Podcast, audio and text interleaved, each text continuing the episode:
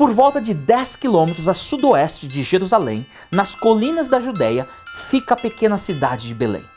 Belém é uma cidade palestina na Cisjordânia. Em hebraico, Belém significa a casa do pão.